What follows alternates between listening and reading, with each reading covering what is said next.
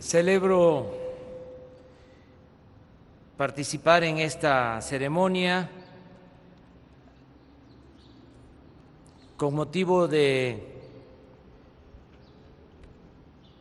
los 80 años del Colegio de México, de esta gran institución del el conocimiento, del estudio, de la investigación de los problemas de nuestro país, de los grandes, graves problemas nacionales. A lo largo de estos 80 años o ocho décadas. El colegio tiene que ver con eh, personalidades desde su fundación. El Colegio de México es al mismo tiempo eh, pues un conjunto de biografías de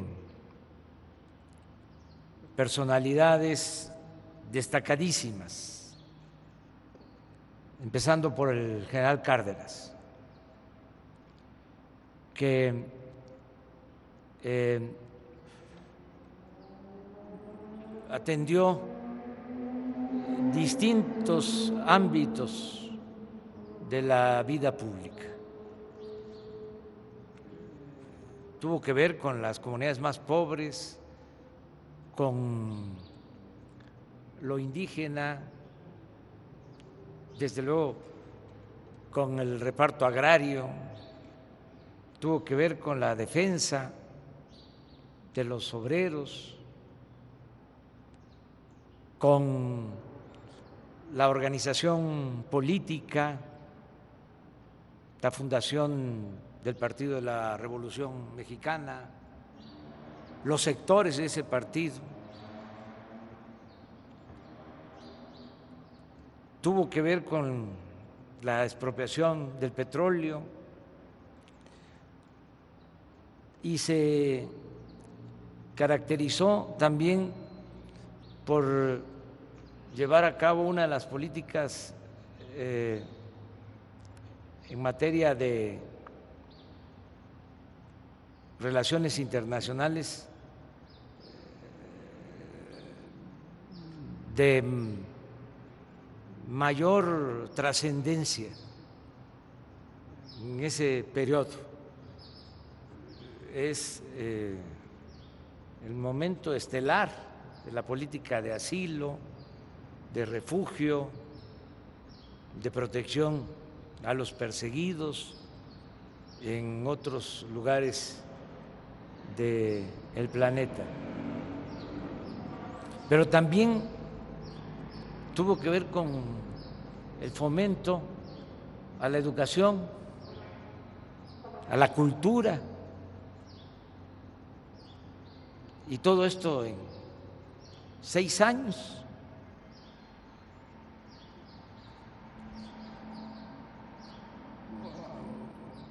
Por eso sostengo que eh, está entre los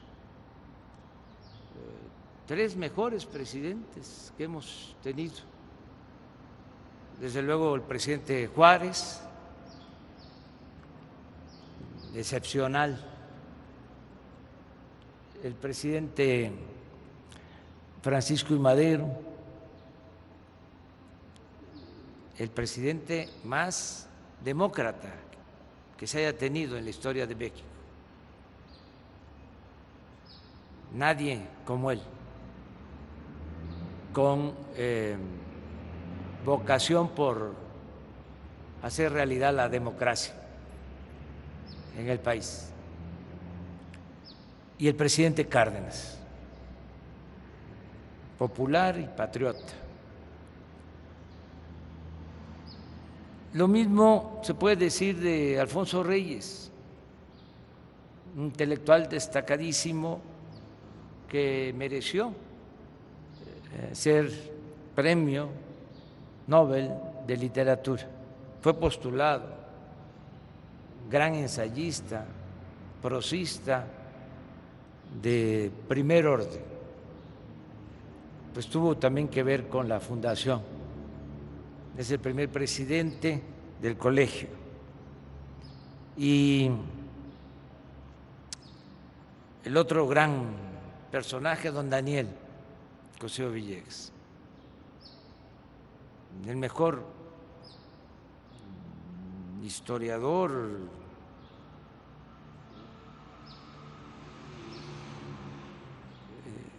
que se haya tenido en los últimos tiempos, al menos en lo que tiene que ver con el estudio de la República restaurada y el porfiriato. Por eso este, el colegio es una gran institución, porque eh, nació bien, es decir, de origen, en este caso, fue destino,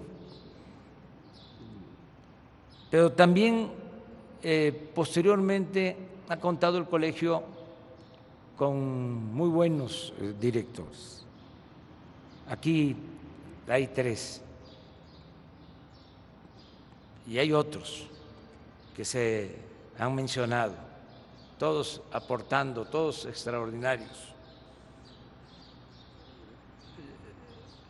Andrés Lira, les cuento,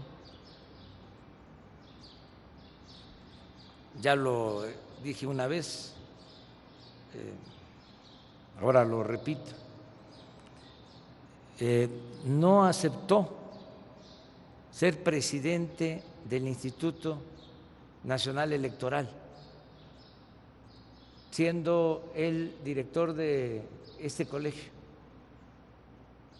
Eh, nos reunimos, era yo presidente de un partido, nos reunimos los dirigentes de los partidos con el secretario de Gobernación de entonces,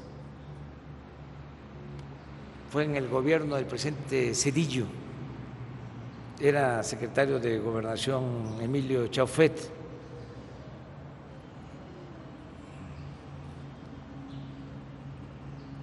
Pues eh, creo que Oñate era presidente del PRI,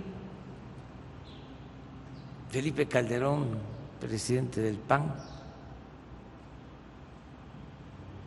Yo estaba por el PRD y así. Y la idea era eh, que por primera vez se saliera, se independizara de gobernación el Instituto Electoral y se creara un consejo independiente de este instituto. Y se propusieron personalidades, cada partido propuso dos o tres, y ya había un acuerdo en lo general, pero se tenía que decidir quién iba a ser el presidente. Y entonces hubo una propuesta ahí que no obtuvo consenso. Eh, se pararon los eh, acuerdos, ya se rompió el diálogo, no se encontraba quién. Entonces, este, recuerdo que se llegó el consenso de que Andrés Lira podía ser y todos estuvimos de acuerdo. Entonces se le habló a Andrés Lira y dijo no, porque tengo la responsabilidad eh, como director del colegio.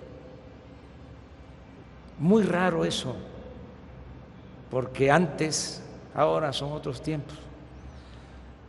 Antes este, casi nadie decía que no cuando había un ofrecimiento de ese tipo.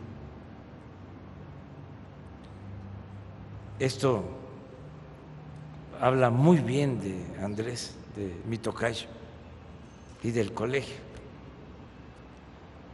Lo mismo Javier García Díaz, extraordinario historiador. Todos hemos este, recurrido a sus libros, sus investigaciones sobre los documentos más importantes en la historia de la revolución, los planes revolucionarios, las proclamas, todo su trabajo de investigación de primer nivel. Ahora la directora Silvia, la escuché en el edificio de minería hace algún tiempo, muy eh, inteligente, clara, eh, buena persona, defensora de eh, las mujeres y haciendo una labor extraordinaria. Entonces, todo esto explica el porqué de el colegio.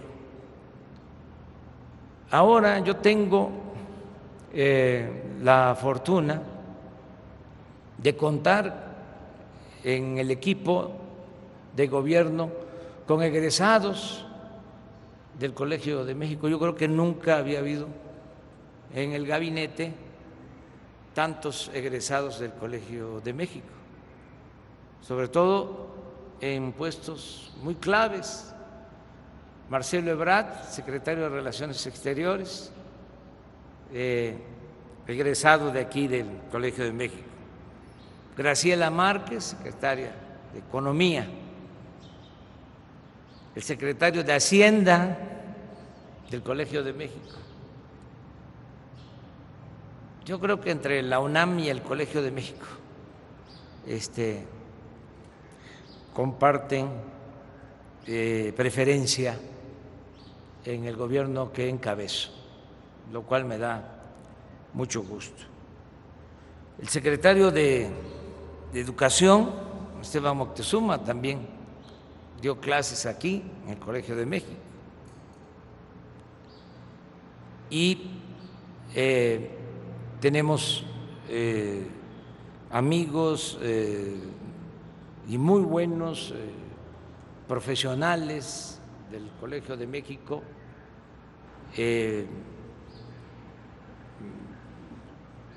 Desde luego es admirable lo que ha hecho como historiador, como investigador, como editorialista, Lorenzo Meyer es también un activo del Colegio de México, del país.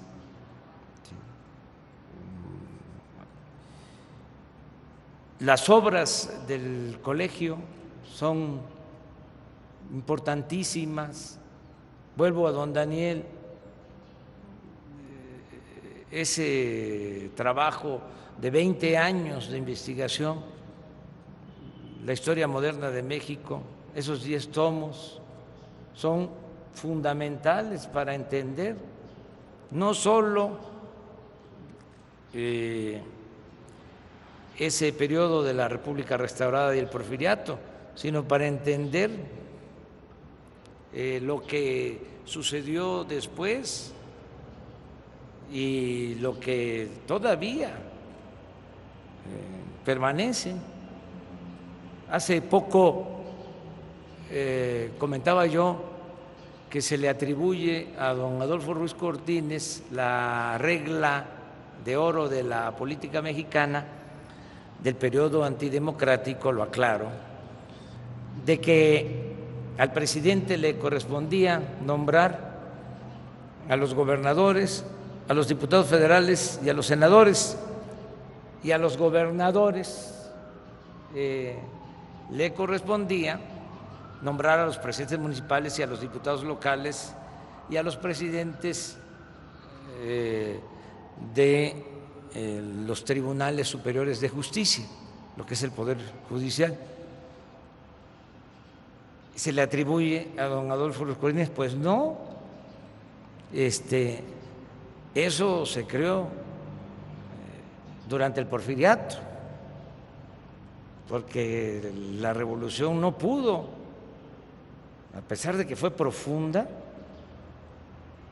arrancar de raíz las prácticas políticas antidemocráticas que prevalecieron durante los 34 años de dominio de Porfirio Díaz. La revolución, desde luego que logró cosas importantísimas, sobre todo en el terreno económico, social, pero en el terreno político, bueno, don Daniel lo decía, ya no está don Porfirio, pero este se quedó doña Porfiria después de la revolución. Entonces, aportes eh, en lo que tiene que ver con la investigación fundamentales. La historia general de México, que se hace con la participación de otros investigadores, de otros centros de estudio, pero es un trabajo eh, de mucho rigor eh, académico. La historia mínima, que coincido, no es tan mínima, este, muy consultada, básica, de lectura obligada. Recientemente lo de los grandes problemas de México eh, es un buen trabajo de investigación y son muchos los aportes del colegio en el desarrollo eh, del país. Es mucho lo que ha eh, contribuido el colegio en el desarrollo de nuestro país. Las investigaciones en historia, en economía, en lo social, en el campo internacional, en población, en desarrollo urbano. Recientemente eh, los trabajos de desigualdad, eh, lo que hizo el actual vicegobernador de eh, el Banco de México, Gerardo Esquivel, importantísimo ese trabajo, que muestra con mucha claridad cómo en el periodo neoliberal eh, se profundizó como nunca la desigualdad social en México. Al mismo tiempo que se entregaban bienes del pueblo, de la nación, a particulares, a una minoría, cuando eh, aparecían mexicanos en la lista de los hombres más ricos del mundo, eh, fue cuando más se empobreció el país. Y eso eh, se advierte en ese estudio hecho aquí en el Colegio de México. Si acaso, como el maestro García Diego lo menciona eh, por coincidencia en la cuarta transformación del colegio, que no tiene nada que ver con la otra cuarta transformación. Este, yo diría que eh, sería conveniente eh, en esta nueva etapa del Colegio de México y es una recomendación respetuosa, eh, darle más atención a los estudios sobre la corrupción en México. Creo que esa es una asignatura pendiente, no solo del Colegio de México, en general. Se omitió. Eh, y ya don Daniel Cosío Villegas lo subrayaba eh, desde ese extraordinario ensayo La crisis de México, que se publicó en 1947. Ya hablaba don Daniel desde entonces que lo que había tronchado, así, el término, la palabra, eh, a la Revolución Mexicana había sido la corrupción. Desde entonces hablaba de eh, esta eh, tremenda enfermedad que tanto daño ha causado al país. Eh, yo he sostenido que es el principal problema de México y no se estudió lo suficiente. Eh, de modo que es tiempo todavía de eh, profundizar en el análisis de lo que ha dañado al país la corrupción. Y recordar eh, la importancia que tiene para el desarrollo de los pueblos y en particular para México el que podamos establecer como forma de vida, como forma de gobierno, eh, la honestidad. un fundador del colegio, el general Mújica, que era un hombre íntegro, un revolucionario ejemplar, fue gobernador de Tabasco, siendo michoacano, y en su informe escribe que habían logrado hacer obras a pesar de que había encontrado la hacienda pública en bancarrota. Decía, por la simple moralidad. Y estando allá, eh, que es un momento también estelar en la historia de México, porque está Jara en Heriberto Jara en Veracruz y está Salvador Alvarado en Yucatán. Eh, el general Mújica le escribía a Salvador Alvarado eh, pidiéndole consejos y la carta eh, empezaba, moralíceme, señor general. Y ya le explicaba a Mújica lo que veía estando ya el presidente Carranza, al que ha estudiado mucho, García Díaz, que tiene cosas también extraordinarias. Pero ya veía música cómo se estaba desviando el rumbo eh, de la revolución. Y la expresión era, moralíceme, señor general. Yo creo que es el tiempo de la moralización de México. Necesitamos moralizar al país. A veces no gusta porque se eh, considera eh, mística o religiosa la expresión de purificar la vida pública del país. Pero eso es lo que se, necesita y es lo que eh, debemos de hacer y ayudar todos No olvidemos también que Alfonso Reyes eh, escribió la cartilla moral